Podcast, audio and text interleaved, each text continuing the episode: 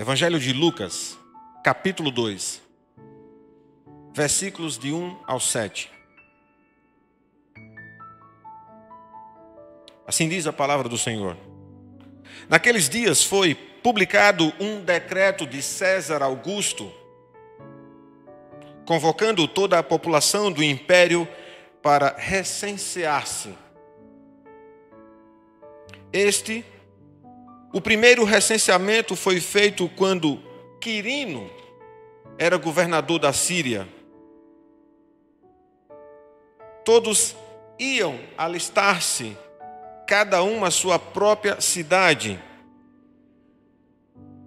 José também saiu da Galileia, da cidade de Nazaré, e foi para a Judéia, até a cidade de Davi, chamada Belém, por ser ele da casa e família de Davi, a fim de alistar-se com Maria, sua esposa, que estava grávida.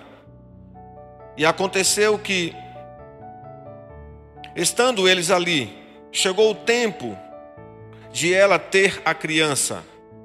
Então Maria deu à luz o seu filho primogênito, enfaixou o menino e o deixou numa manjedoura, porque não havia lugar para eles na hospedaria. Até aqui. Nós desejamos compartilhar com os irmãos nesses textos, aplicar a uma realidade em nossas vidas e que essa palavra ela possa ser útil. E quando eu digo isso, não pela eficácia de sua revelação nem de seu poder, mas da abertura do nosso coração a permitir que essa palavra resida em nós. E, sobretudo, eu peço que vocês deixem suas Bíblias abertas, tenha o máximo de atenção. Foque-se no texto, deixe a palavra falar com você. Uma das grandes dificuldades nossas nos últimos dias é estarmos preparados para tempo de adoração e oração.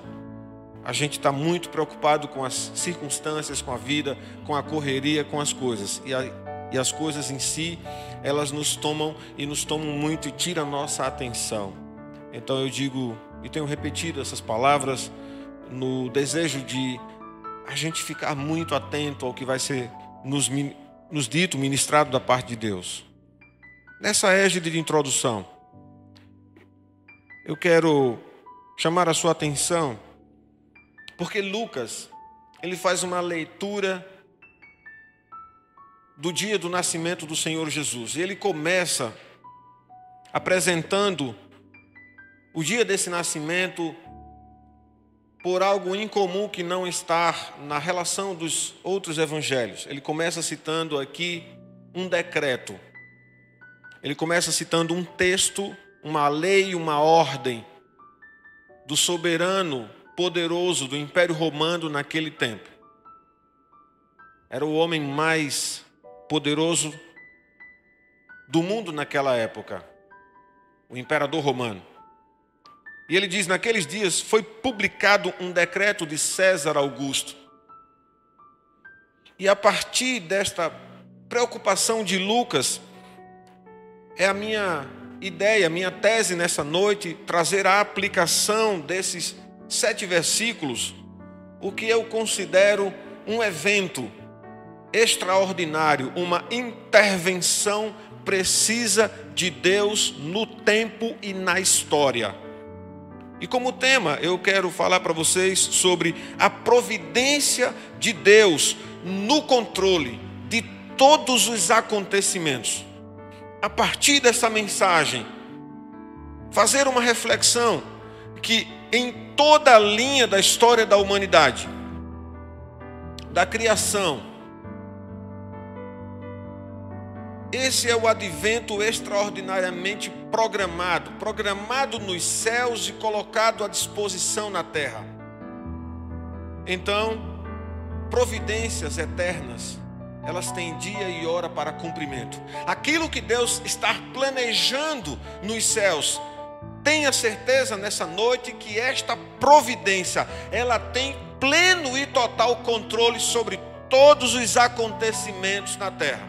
Por mais que a gente ache que as coisas estão acontecendo por planejamentos e influências do homem, e sim, mesmo que haja até os planejamentos e todas as articulações do inferno, sobretudo a providência de Deus, interfere e tem total controle dos acontecimentos.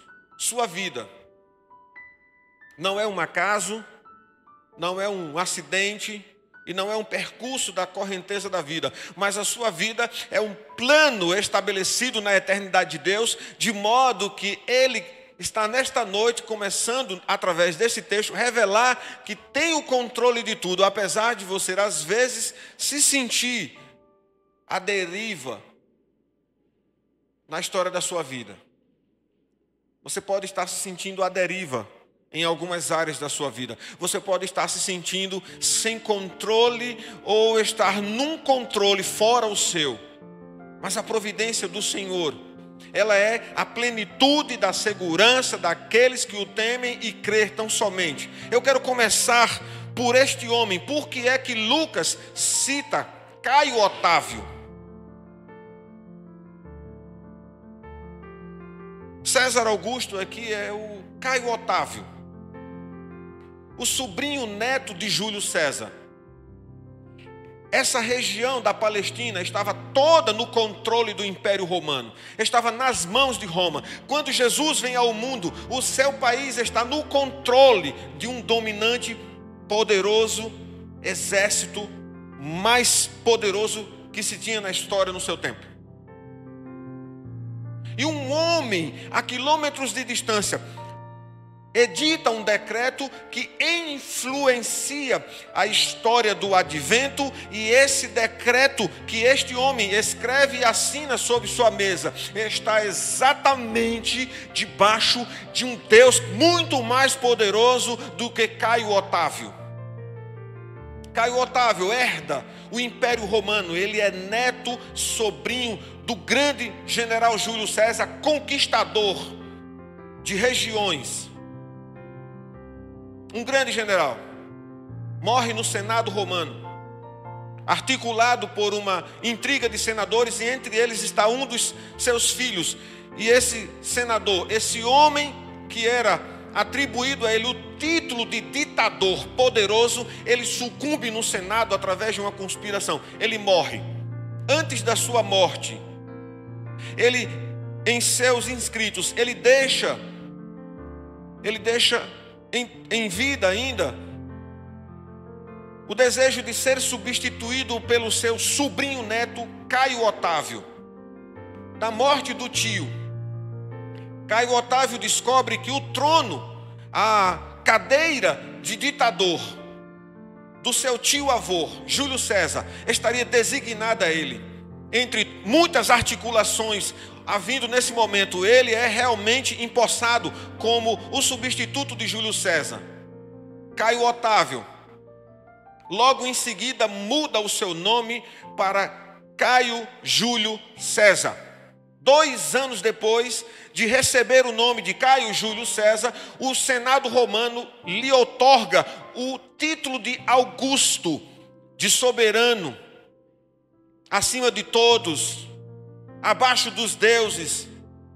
Um rei, um imperador rei, Deus ao mesmo tempo, um Augusto, um atributo que ninguém poderia ter a não ser este homem. E ele assume agora, como Caio César Augusto, ele se proclama César Augusto. E entre todos os seus feitos, ele edita um decreto ele edita um decreto forçando que todo o império romano, todo o seu poder, todo o alcance da sua mão e seu, sua força, todos precisariam recensear-se, fazer um censo. O que chamaríamos nos dias de hoje o censo do IBGE. Ele realiza um censo no seu tempo. E todo o censo, nesta época, tinha pelo menos três objetivos. Primeiro, conhecer todos os homens aptos para compor um exército. Segundo, conhecer todas as posses e recursos de todos os homens. E a partir de 12 anos, todas as mulheres seriam também contribuintes do império. Dinheiro, força e alcance. Mas nesse edito ele diz que uma pessoa só poderia se recensear-se não no lugar onde ela estava morando. Portanto, se você estivesse morando em Natal e a sua cidade fosse Recife, você teria que ir a Recife. Se você estivesse em qualquer uma outra cidade deste império, você teria que viajar até a sua cidade natal e se alistar. E se assim você não fizesse e fosse descoberto, com certeza seria preso em uma das piores prisões. Havia um preço a ser pago. Então ninguém gostaria de ser identificado como alguém que não estaria nos livros e registros daquela localidade e não ser encontrado dentro desse recenseamento.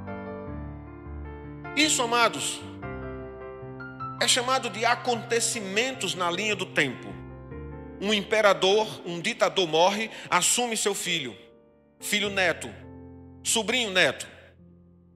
Esse homem poderoso organiza tudo a favor exatamente desse recenseamento. E isso são acontecimentos na linha da história. E esses acontecimentos são às vezes parecidos com outros acontecimentos também decorrentes da nossa história. Há alguém que possa ter a influência de vender a empresa que você está trabalhando, ou você pode ser transferido de um lugar para outro, ou uma situação sua foi levada aos tribunais e precisa de uma decisão. Há uma série de fatores que possa estar acontecendo com cada um de nós e que sejam circunstâncias além das nossas forças. Nós poderemos estar sendo conduzidos a uma tomada de decisão, a mudança, a um olhar na vida, a fazer coisas que não estamos fazendo, a sair daquela situação de enfermidade e pedir ao Senhor uma cura, a sair daquela depressão e tomar uma atitude, a deixar que a vida não controle pelo medo, mas sim pela ousadia. Então, muitos são os fatores, e similar a este, um homem baixa um edito pedindo para todas as pessoas se recensearem. Amados, Lucas, ele se preocupa em citar César Augusto, o antigo Caio Otávio ou Caio Júlio César. Mas ele se preocupa em relatar o nascimento de Jesus pela perspectiva da providência. E a providência, ela é da parte de Deus, ela é sábia. Creia tão somente que aquilo que Deus planejou de bênção para a sua vida cumprirá de forma sábia, trará para você uma boa vontade, realizável, agradável e, sobretudo, ela é perfeita, justa,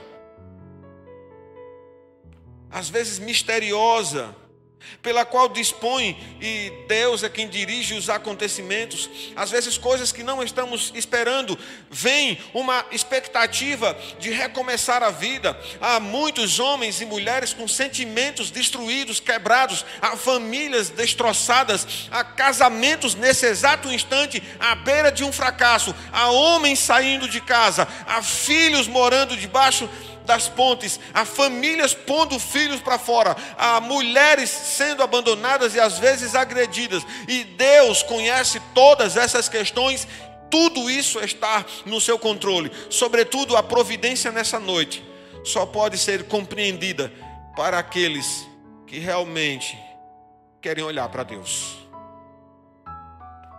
Providência não é um presente num saco do Papai Noel, que se parece que vai descer numa chaminé e colocar um presente numa meia. Providência é lógica, é soberania, é vontade de Deus. E eu quero te dizer nessa noite que ainda há muito de Deus para ser designado, presenteado, enviado para você. E virá ataviado, rotulado numa caixa endereçada com seu nome, escrito com canetas celestiais, com uma letra da mão do próprio Deus, e mesmo que na caixa venha aquilo que você não espera, mas aquilo que vem, vem melhor do que aquilo que você espera. E sobretudo esse Deus tão tremendo, ele é providente, e eu vou conectar em pouco tempo a história deste decreto com o nascimento do Senhor Jesus. Então aqui nós temos um outro momento nesse contexto, um decreto. José, Maria grávida, nove meses, a criança com nove meses. Eles estavam morando numa região da Galileia. Eles estavam numa cidade chamada Nazaré, uma cidade da Galileia. A algumas dezenas de quilômetros da cidade natal de José. José, um homem da casa de Davi, nascido na casa de Davi, sua cidade de nascimento, Belém. Então José, querendo cumprir o dito do imperador, que até então nesse momento é circunstâncias para mim e para você, ele sai de Nazaré, na Galileia, e ele vai para Belém, Efratar, na Judéia. Amados, podemos aqui pensar que foi um ponto na coincidência, um acontecimento que aconteceu, foi circunstancial e aí eu quero amarrar minha tese com vocês nessa noite. Não foi. Entre aquele César Augusto, homem todo-poderoso, havia um soberano muito mais poderoso que iria nascer, não em berços, em palácios de mármore, mas dentro de uma gruta escura e o seu berço um comedouro de animal. Um Deus tão poderoso, soberano, primogênito do Deus Altíssimo que tem todas as coisas em suas mãos. Aquele homem, em sua mesa, em muitos decretos para serem assinados, ele assina naquele dia, naquele momento, um decreto de recenseamento para o seu lugar. E isso provocou exatamente o deslocamento de José e Maria da cidade de Nazaré e se desloca em três, quatro dias, viajando por lugares escuros, estradas ruins, em meio a pedras, em meio a buracos, feras, o frio da noite, em circunstâncias difíceis, que homens nos dias atuais não iriam transportar as suas esposas num simples animalzinho, um jumentinho, ainda possuído de cargas, carregando além da grávida, caminhando exatamente para a cidade de seu nascimento, para um recenseamento uma mãe com horas e dias contados para que o menino nascesse. Por que tudo isso, amados? Na cabeça de José nem de Maria, isto não estava em seu alvo. Na cabeça de José e Maria, assim como na nossa, às vezes estamos vivendo e não estamos olhando para os alvos que o Senhor está apontando e dizendo: é aqui que eu farei desta terra lugar de leite e mel, frutífera, farei você ser abençoado. Simplesmente porque o profeta Miqueias, 600 anos antes de Jesus nascer, disse o seguinte: Mas tu, Belém, Efratar, no tempo de Jesus, Belém era só Belém. Mas no tempo de Miqueias era Belém e Efratar. Embora seja pequena entre todas as cidades de Judá, de ti virá para mim aquele que será o governante sobre Israel suas origens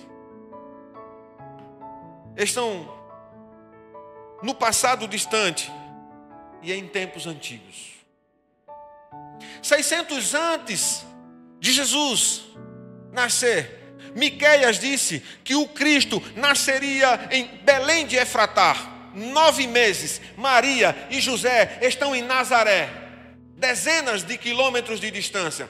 O menino ia nascer em Nazaré e a palavra não seria cumprida. Então a providência de Deus está no controle de todas as situações e caminhos. A providência de Deus é que Júlio César, o Caio Otávio, decreta uma mudança na terra e José sai de Nazaré e vai ter Jesus em Belém por providência de Deus. Ele de fato é quem está no controle.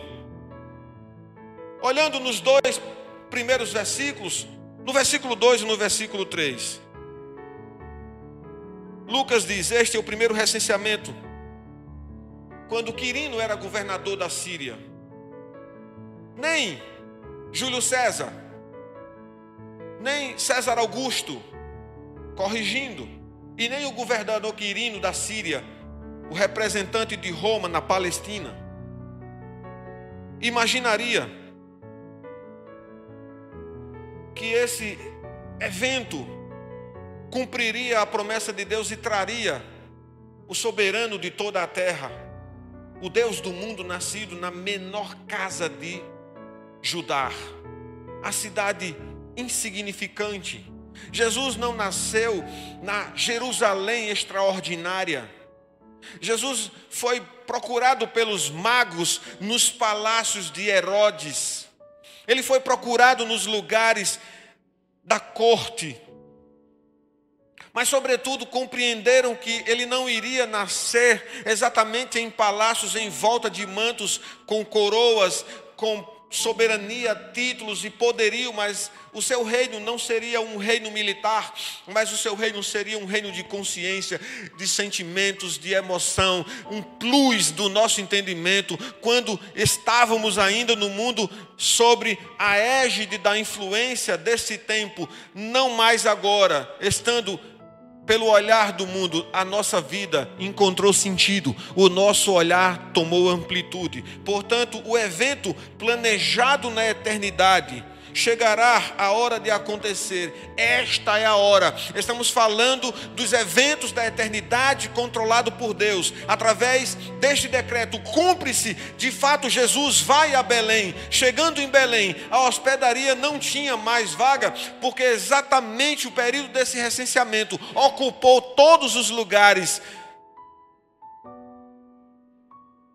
que pudessem estar disponíveis. Então José, na estratégia, procura um lugar para passar a noite. Ali ele encontra uma estrebaria, gado, animal, cavalo, jumento, toda espécie de criação. Fazia uso daquele espaço, mas está desocupado. O que se encontra ali é um comedouro de animal entre um berço extraordinário que estamos tão preocupados, em coisas tão preocupadas que colocamos o nosso coração. Deveríamos olhar para a vida de forma singela e tranquila e confiantes na providência de Deus, porque Ele cuidará de você. Essa palavra para que você entenda que os planos eternos chegará o tempo do seu cumprimento. Aquilo que Deus reservou para a sua vida não ficará sem se cumprir.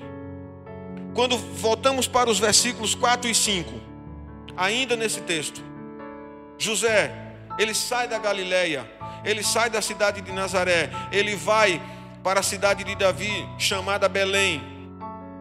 Era a cidade da sua família, da sua descendência. Ele sai porque ele compreende que precisa realizar a sua parte. Os planos eternos de Deus e a nossa atitude. Os planos eternos de Deus é aquilo que eu preciso fazer. O cumprimento das suas promessas não respeita os acontecimentos. Nada poderia impedir que José e Maria tivessem Jesus não em Nazaré, e sim em Belém, na Judéia. Jesus não nasce em Belém, na Judéia, exatamente porque esteve a influência desse censo. Mas Jesus nasce exatamente em Belém porque os cumprimentos de Deus são eternos e nada pode colocar-se no caminho. Nesta noite eu quero dizer que toda palavra que foi direcionada ao seu coração, nada de Deus pode ser interrompido, frustrado, tomado, roubado. Única coisa que pode fazer a distinção do cumprimento de não receber promessas de Deus é sair da posição da qual ele pediu para que você ficasse. Faça a sua parte como José fez. E contemple o cumprimento dessa promessa. Contemple a plenitude de Deus no seu cumprimento. Eu quero dizer que essa viagem foi muito difícil para Maria. Ela está no nono mês de gravidez. Ela precisou enfrentar o calor do dia, a poeira da estrada, a carência de água, a irregularidade da alimentação, a precariedade da estrada. E, sobretudo, eles tomaram essa decisão, esse decreto. Provocou José se deslocar de Nazaré a Belém com a Maria grávida para dar à luz. E de acordo com o que se tinha predito por Miqueias no capítulo 5, versículo 2, apesar desse casal não ter ideia nem lembrança, não ter a, magnitude do que tinha sido profetizado, eles saem no escuro das promessas de Deus. Às vezes Deus desloca você de uma posição para outra. Ele faz você mudar o olhar sobre a vida. Ele tira você de um comodismo e de uma coisa que até você acha que tem direito. Ele tira você de um conforto, porque você pensa que ali é o melhor, mas ele te faz passar exatamente por um deserto, trabalhando o entendimento das promessas que vão se cumprir. E a plenitude dele é o realizar da sua boa, perfeita e vontade agradável, quando a nossa vida está em suas mãos. Então se imagine a vontade ela é boa, ela é perfeita, ela é agradável, e você se coloca como um coração solícito, disponível, ministrável e entregue nas mãos de Deus. É sobretudo que quando essa vontade perfeita, boa e agradável te pegar, colocar você na carruagem da vontade de Deus, vai transportar você num deserto até levar em lugar seguro. Eu quero dizer que José e Maria, viajando de Nazaré até Belém de Efratá, Belém, se sentiram muitas vezes na estrada com muitas dificuldades, sozinho, desamparado e com medo, mas, sobretudo, naquela estrebaria, tinha anjos dos céus contemplando, nunca eles ficaram inseguros na caminhada, nunca eles foram naquele lugar. Os próprios anjos foram aos, aos pastores anunciar o nascimento de Jesus. O Senhor, o tempo todo, esteve debaixo de cuidados e guarda toda e completa segurança de Deus, assim como também é a sua vida hoje. Creia. É dessa forma. Tanto Otávio, Júlio César, o Caio, o César Augusto e o poderoso rei da Síria, o Quirino. Eles não compreendiam, não imaginavam que um outro imperador, um rei muito maior, já houvesse determinado o que iria acontecer naquele dia. Esse recenseamento parece uma coincidência, mas não é. É um objetivo de Deus para cumprir seus propósitos. Quando olhamos para a obrigação de José sair de Nazaré pelos contextos do tempo, como um judeu, ele não tinha obrigação nenhuma de se alistar, se recensear. Apesar de Maria ter uma idade acima de 12 anos, ambos estariam liberados desse recenseamento. Por ser exatamente cidadãos da Palestina, que eram isentos desta, do cumprimento desta lei. Mas eles fazem questão de estar debaixo da lei para o cumprimento da lei, para a finalização do tempo desta lei. Ele vai, mesmo estando isento de todas essas questões. Quando olhamos o versículo 6 e 7, estando eles ali, chegou o tempo de ter a criança. Então Maria deu à luz a seu filho primogênito. Lembrando que está falando aqui, deu à luz o seu filho primogênito. Vocês conseguem perceber aqui a frase? Primogênito. Jesus está sendo identificado como primogênito. Lembrando que antes ele era unigênito do Pai. A palavra primogênito, ela é profética para mim, para você hoje e para esta hora. Porque de unigênito ele passa a ser o primeiro de muitos que virão ser adotado, eu e você. Ele o primeiro, antes unigênito, agora primogênito, antes único, agora o primeiro de muitos que eu e você estamos enxertados nesta videira de Deus pela adoção através de Cristo Jesus. A palavra ela é profética. Quando a gente olha o texto, a gente não percebe rapidamente. Quero que você preste atenção nisso. A palavra primogênito aqui ela foi escrita de forma correta. Ela é profética. Um rei está nascendo naquele dia. O soberano recebe ouro. Ele recebe incenso de um sacerdote e ele recebe mirra, porque um dia ele será revestido, ele será perfumado com essa mirra, simbolizando a sua morte. O menino Jesus, Maria e José, não pensavam em Miqueias, e nem que aquela mirra estaria dizendo para ela: ele vai morrer. A mãe não tinha essa ideia o pai não sonhava com essa palavra profética. O autor chama de primogênito, ele é o primeiro. Então, a Deus está sujeito todo o poder. Nada nesta noite pode impedir o poder do seu agir em sua vida. Portanto, a providência de Deus, ela não é sorte, ela é providência. A providência de Deus está no controle de todos os acontecimentos. Deseje nessa noite seu coração saltar de onde você está e se transportar para a providência de Deus. Isso depende do grau de confiança que temos nele. Saltar da razão de onde você está, da segurança de onde você está, e se lançar na, às vezes, obscura vontade de Deus. Quando eu digo obscura é porque a gente às vezes não entende o que está acontecendo. Para nós, não entendemos. Então, ainda não completamente revelada, mas gradativamente vai ser ministrada, porque às vezes quando você percebe o deserto na sua vida não é uma tentação de Deus. Todos os desafios da sua vida são didáticas para aquele que está destinado a receber esta providência aquele que tem a glória fazendo sombra em sua vida.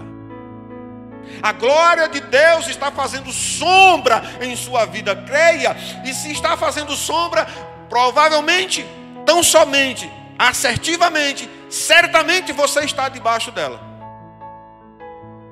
Se está escaldante, se o sol está maculando suas emoções, é preciso você saltar para dentro da providência, estar debaixo desta glória poderosa do Senhor. O lugar do seu nascimento, uma caverna, uma gruta, esculpida numa rocha usada para o gado. Enquanto ele estava nesta situação, onde o seu berço era um comedouro, onde o colchãozinho do seu berço era feno coberto por uma lã, muitos de nós estão dormindo em camas extremamente confortáveis, ou cuidando exageradamente, dedicadamente de seus assuntos terrenos. Contudo, aquele menino deitado naquela manjedoura estava aos cuidados de uma corte de imortais anjos vigiando no lugar que era ao mesmo tempo o lugar mais humilde de Belém, era também, sobretudo, o lugar mais sagrado. Você consegue pensar? Ou lugar suntuoso ou lugar humilde. Se Deus está nisto contigo, é evidentemente o lugar sagrado de Deus. Esse é o lugar que você está. Eu quero concluir dizendo: Amados, nessa noite precisamos escolher bem. Precisamos agir bem. Pensar e proceder bem. Ser obediente. Agir conforme Maria José. Rompendo a lógica. Precisamos parar de agir por nossa conta. Nós estabelecermos o percurso, nós definirmos como vamos viver a vida louvando a Deus. Estamos adiando a glória de Deus na nossa vida, porque a nossa vida não é um perfeito louvor. Estamos adiando a glória de Deus na nossa vida, porque a nossa vida ela não tem louvor a Deus.